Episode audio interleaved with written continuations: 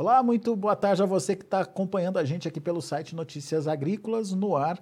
Mais um boletim de mercado analisando o que aconteceu lá em Chicago. Mais um pregão negativo para a soja hoje lá em Chicago, só que as quedas foram mais amenas aí. Dá para dizer que aquele ritmo de pressão que a gente viu acontecer nos últimos dias deu uma acalmada. A gente tem, por exemplo, é, quedas variando de 1,75 a no máximo 5 pontos aí nos principais vencimentos, nos primeiros vencimentos ali da tabela. Mas será que isso é um sinal de que a gente pode reverter esse cenário? Quais são os fatores que podem fazer isso? E por que o mercado esteve tão nervoso nos últimos dias? Perguntas para quem entende. Vamos lá para Curitiba, no Paraná, onde está meu amigo Vlamir Brandalize, lá da Brandalize Consulting. Seja bem-vindo, viu, Vlamir? Obrigado por estar aqui com a gente mais uma vez. E mais um dia de pressão, mas faz sentido essa análise de arrefecimento aí da pressão? Tem alguma coisa nova aí é, acontecendo? Enfim, ah, dá para dizer que o mercado está se acalmando, Vlamir? Seja bem-vindo. Boa tarde, Alex. Boa tarde a todos. Olha, Alex, o mercado já está no quinto pregão seguido de queda, né? Então, ele caiu muito, né, nesses, nesses últimos cinco pregões, quase 100 pontos aí, perto de 90 pontos no caso da soja, você perdeu aí em Chicago, então perdeu 17 dólares aí para o spot, né, de julho, mercado desandou, né, nós só não sentimos tanto isso no mercado brasileiro, em função de que o dólar acabou revertendo e subindo, né, Alex, é, nesse mesmo período. E o fator que estava dominando as notícias nos últimos dias era a questão dos juros americanos, que agora à tarde aí o, o Federal Reserve, lá, o Banco Central americano, anunciou aí o avanço de 0,75% né, na taxa de juros, que ficou dentro do, do nível de cima da tabela. Né? O pessoal esperava de 0,50 a 0,75%, e ele veio dentro do topo né, da, da expectativa. Então, isso dá sinais aí para o mercado que o Banco Central está agindo rapidamente para tentar controlar a inflação, que a inflação está muito alta nos Estados Unidos, e, e, já nesse ano, não vai deixar uh, a, a, situação correr e, e, que o país possa entrar numa recessão em 2023. Então, o mercado gostou desses juros altos, justamente porque foi uma atitude forte. O mercado internacional viu que essas atitudes de juros altos têm conseguido segurar a economia brasileira e é, limitando o avanço da inflação, né? Começou a perder ritmo por aqui, todo mundo começou a olhar para cá, né, Alex? Então, automaticamente eles seguiram a sair. Só que isso é um fator importante, né? Com juros altos americanos, dólar fica caro perante as demais moedas, o dólar se valoriza. Hoje, aqui no Brasil, não, porque o mercado já vinha especulando antes, mas no mercado global ele se valoriza e ele tira um pouco de poder de compra dos importadores. Então, esse é o, é o ponto negativo desses, desse aumento de juros por lá, enquanto o mercado vai começando a olhar cada vez mais para a situação americana, né? para o umbigo americano, para a safra americana, o plantio americano dentro da normalidade, já indo acima de 90% nesse momento da soja, milho todo plantado, então o mercado vai começando a olhar para lá. Se tiver alguma novidade climática, certamente isso vai responder aí no lado eh, para cima, né? Tem uma expectativa, né, Alex? Pode mudar, mas em princípio o que pegou mesmo nesse momento aí foi essa questão dos juros, que hoje era quarta-feira, a quarta-feira bombástica aí no mercado, né? Uh, Banco Central americano com juros, reunião lá e aumentando juros, agora daqui a pouco sai aqui no Banco Central Brasileiro, também deve aumentar os juros aí, que está em 12,75, há uma aposta aí que possa chegar a 13,25, para tentar dar uma segurada na inflação. Então, o, o mercado está olhando mais no financeiro efetivo, né, Alex, do que nos fundamentos básicos aí de, de negócios. Apesar que hoje também teve cancelamento de compra de soja nos Estados Unidos, que também teve um leve, leve apelo negativo, né, Alex? Bom, antes da gente falar dessa questão do cancelamento, você acredita que, portanto, esse, esse argumento, esse fundamento do mercado financeiro começa a perder força, então, Vlamir? Ele vai perder força, sim, né, Alex? Porque ele tem um, um fator aí que é aquele, que ele começa a subir aí com os boatos, né? E daí quando vem o fato, ele acaba se acomodando ou até caindo. Então, eu acho que o fator aí que trazia pressão ele já se perdeu. E agora amanhã vai entramos em feriadão, e daí aqui vai, não vai ter moeda, né? não vai ter dólares. E quando chegar na semana que vem, provavelmente vai estar mais acomodada a situação. Né? Muito bem. E daí você falou do clima nos Estados Unidos, mas já tem algumas indicações do que pode acontecer, e aparentemente são indicações favoráveis para preço, Vlamir? É, a questão do clima não são favoráveis para os produtores americanos, né? As indicações, já como a situação do clima ali no, no, na parte mais sul dos Estados Unidos, já pegou a semana muito forte no Texas, temperaturas aí perto de 50 graus, é, muitos confinamentos de gado ali do Texas, ali com, perdendo milhares de cabeças de animais ali pelo excesso de calor, né? Não teve o que fazer. Então, não só isso, como algumas áreas de lavouras do Texas também sofrendo extremamente com o calor. E agora tem indicativo que essa massa, que é massa seca e quente, ela vai subir aí nos próximos dias e no começo da próxima semana ela vai estar chegando ali no meio oeste, vai começar a entrar ali na, no estado de Indiana, deve subir ali para Illinois, ali por terça ou quarta da semana que vem. Então, temperatura subindo por lá, Alex. Isso não é bom não para as lavouras, porque temperaturas acima de 35 a 40 graus, que há indicativos que possam chegar, nesse momento que ainda está germinando lavoura. Então, você pega aí, você meio quase tora as plantinhas, né, a, a, a soja germinando não é nada bom nesse momento e dá sinais aí que o verão está chegando bem mais cedo, né? Isso não é nada favorável. Então o pessoal não fica, o produtor americano não gosta disso. E aí o mercado pode olhar para esse lado, se confirmado esse clima e não tiver nada de frente de chuvas que venha amenizar essa situação, nós poderemos ter uma pequena inversão nessa onda de baixa que nós já tivemos cinco pregões seguidos se confirmada essa condição de clima, pode ter uma reversão na semana que vem, Alex. Tá, precisa ter a confirmação aí para a gente é, garantir essa mudança aí do, do humor do mercado. É, essa mudança de, de, de rumo, né? Porque uhum. no momento ele ainda continua com viés de leve e baixa. Tá. Agora, Vladimir, você citou cancelamento. O que, que isso significa para a formação de preços? Você falou que foi levemente negativo para o mercado. É alguma coisa que traz informações nas entrelinhas aí sobre demanda chinesa, sobre oferta, enfim, alguma coisa para se aprender? Exatamente, Alex. Quando tem cancelamento de compra, uma coisa que a gente tem que olhar, quem está do outro lado que cancelou a compra, ou ele tem duas situações, ou ele não pode levar, que não pode receber, é, para não ficar com a soja aí no navio, né, parado, como é o caso da, da China, né, se for cancelamento que o USDA não confirmou de quem foi cancelou. Mas se for cancelamento chinês, pode ser a situação que eles estão agora novamente numa situação de, de pandemia, uh, lockdown novamente pontual, então ritmo menor ali dentro de, de movimentação e dos portos mesmo também, de chegada e saída, pode ser um fator. Outro fator é quando tem cancelamento, o pessoal diz, oh, não, eu, eu posso cancelar porque o, o valor do, do, da multa do contrato aí que eu vou pagar é inferior ao que eu vou comprar para frente, que estou acreditando que o mercado vai cair mais. Então, tem essas duas possibilidades.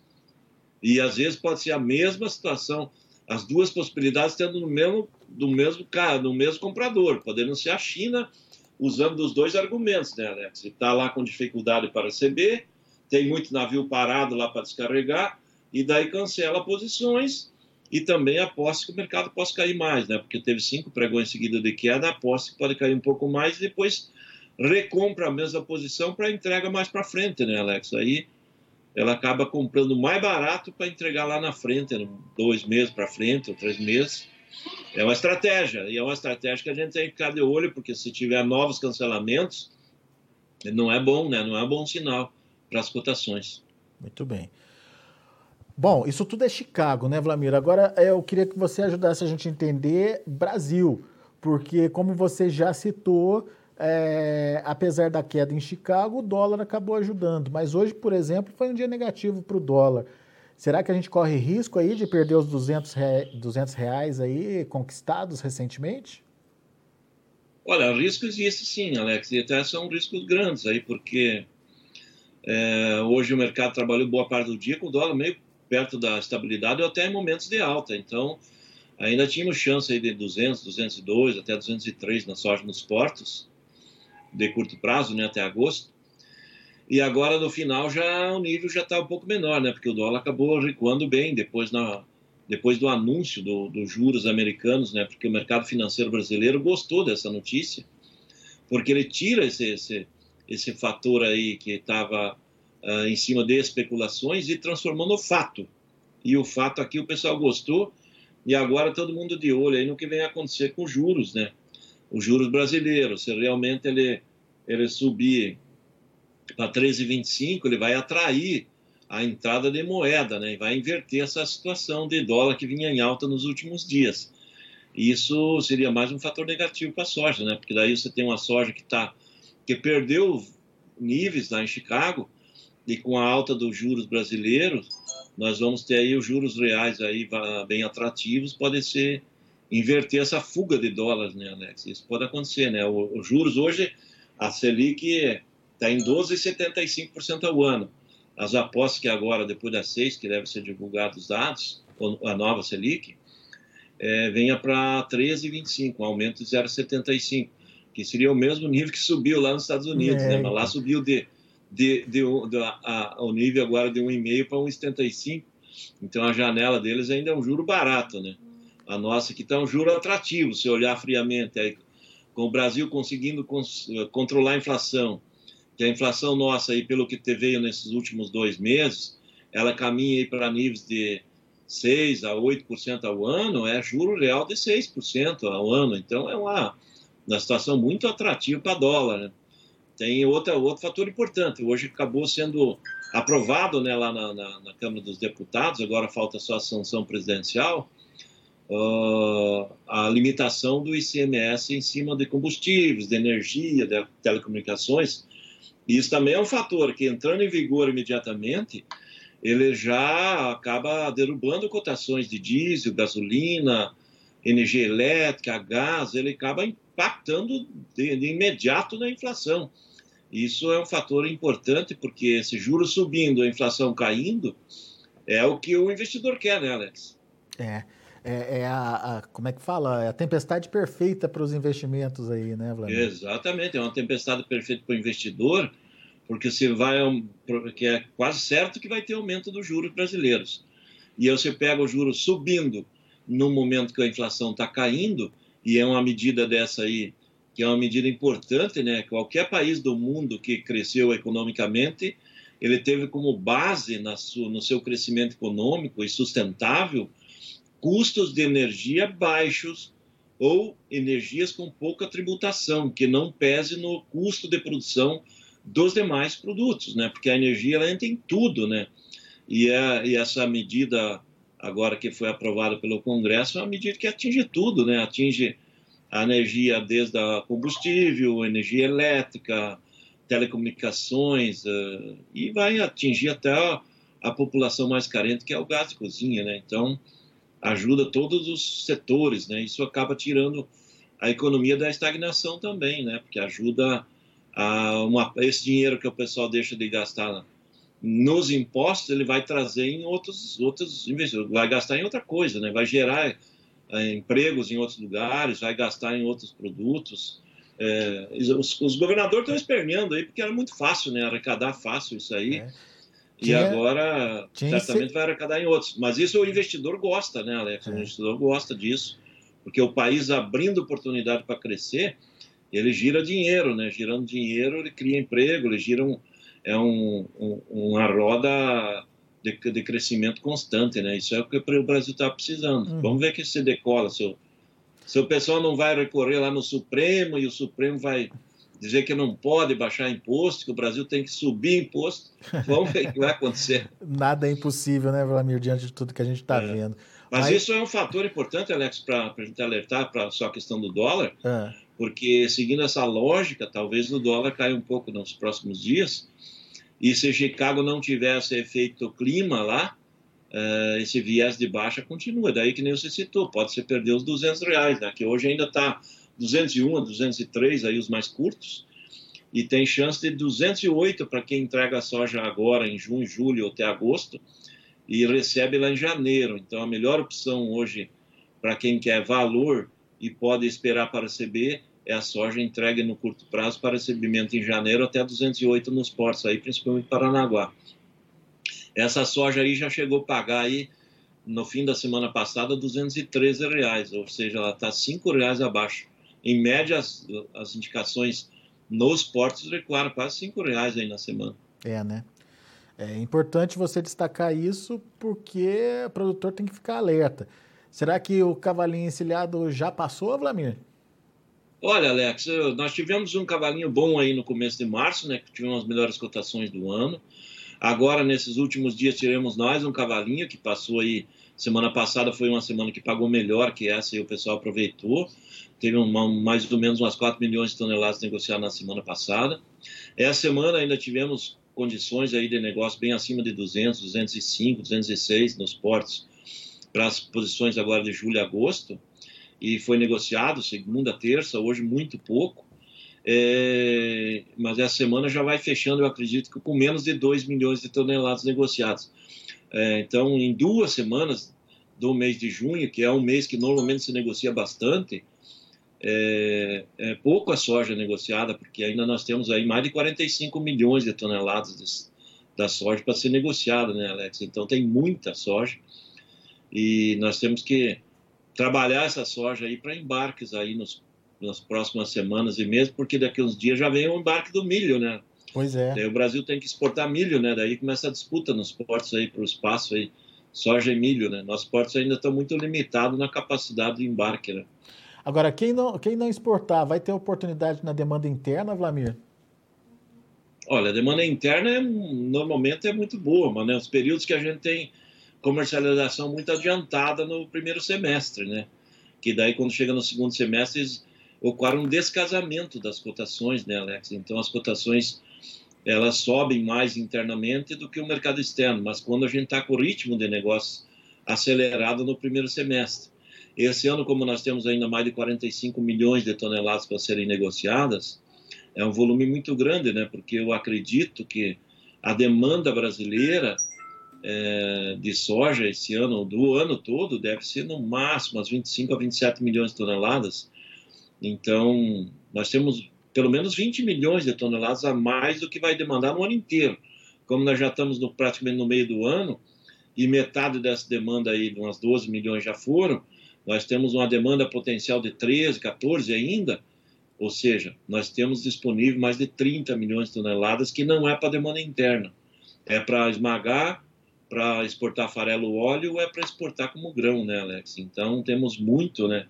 Porque no, no acumulado do ano, nós estamos com uma exportação é, bem, dizer assim, o, nesse momento, é, até o final de maio era 53, agora saiu o relatório agora há pouco aí, é, da CSEX, mais 3 milhões, estamos com 56 milhões de toneladas embarcadas de janeiro até agora, até a sexta, até, até, até a, o relatório até sexta-feira passada agora.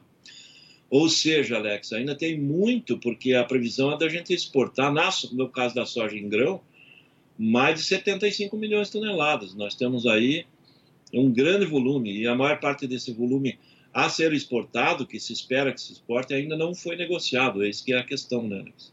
Muito bem. Flamir Brandalize, meu amigo, obrigado mais uma vez por estar aqui com a gente e é, dividir um pouquinho com a gente das informações desse mercado. Volte sempre, Flamir. É isso aí, Alex. Até mais. Um grande abraço a todos. E bom feriado, Alex. Valeu, Amanhã obrigado. Nós estamos aqui de novo. é, boa, Vlamir. Obrigado, abraço. Um abraço, tchau, tchau. Tá aí Vlamir Brandalize, Brandalize Consulting aqui com a gente no Notícias Agrícolas, trazendo as informações do mercado da soja, mais uma sessão negativa. Ah, no entanto, a gente tem aí já pelo menos uma finalização dessa pressão do financeiro aparentemente, a gente precisa ver o que vai acontecer daqui para frente, e tem uma condição desfavorável para as lavouras se, é, se apresentando pelos mapas que a gente consegue observar até agora na semana que vem lá nos Estados Unidos. Se isso se confirmar, essa condição desfavorável, uma massa de calor invadindo regiões importantes de produção por lá, isso pode dar um, um certo estresse aí para o mercado. Significa é que os para o mercado não, para as lavouras, que significa que o mercado pode reagir.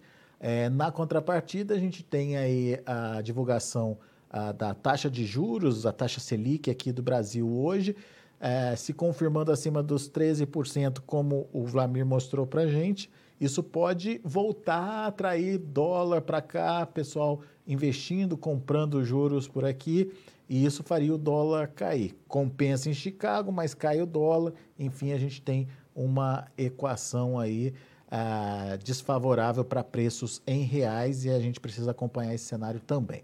Mas antes de encerrar, deixa eu passar aqui para vocês os números em andamento, em fecha, de fechamento lá na Bolsa de Chicago. Olha aí, o julho, 16 dólares e 93 centes por bushel, 4,75 de queda. Agosto, 16 dólares e 13 centes por bushel, 12,75 de baixa. Setembro, 15 dólares e 46 centes por bushel, 1,25 de queda. Novembro, 15 dólares e 23 centes por bushel, 1 ponto mais 75 de baixa. Esses são os números da soja. Vamos ver o milho. Para julho, 7 dólares e 74 centos por bushel, 5 pontos mais 75 de alta. Setembro caiu meio ponto a 7 dólares e 29. Dezembro caiu 0,25 a 7,21. E o março ficou ali no 0 a 0, 7 dólares e 26 centos por bushel. E para finalizar, o trigo. Trigo também no vermelho, mas quedas menos expressivas que a gente viu aí nos últimos dias. Julho, 10 dólares e 50 centos por bushel, recuando 0,25. Setembro, 10,63, recuando 1,70, 1 ponto mais 75. Dezembro, 10 dólares e 78 centos por bushel, caindo 2 pontos mais 75. E o março, 23, 10 dólares e 88 centos por bushel, queda de 3 pontos mais 25. São os números de hoje, portanto, dos negócios finalizados lá na Bolsa de Chicago. A gente vai ficando por aqui. Agradeço muito a sua atenção, a sua audiência. Notícias Agrícolas, 25 anos ao lado do produtor rural. Se inscreva em nossas mídias sociais. No Facebook, Notícias Agrícolas. No Instagram, arroba Notícias Agrícolas. E em nosso Twitter, arroba Norteagri. E para não perder nenhum vídeo, não se esqueça de nos acompanhar no YouTube e na Twitch Notícias Agrícolas Oficial.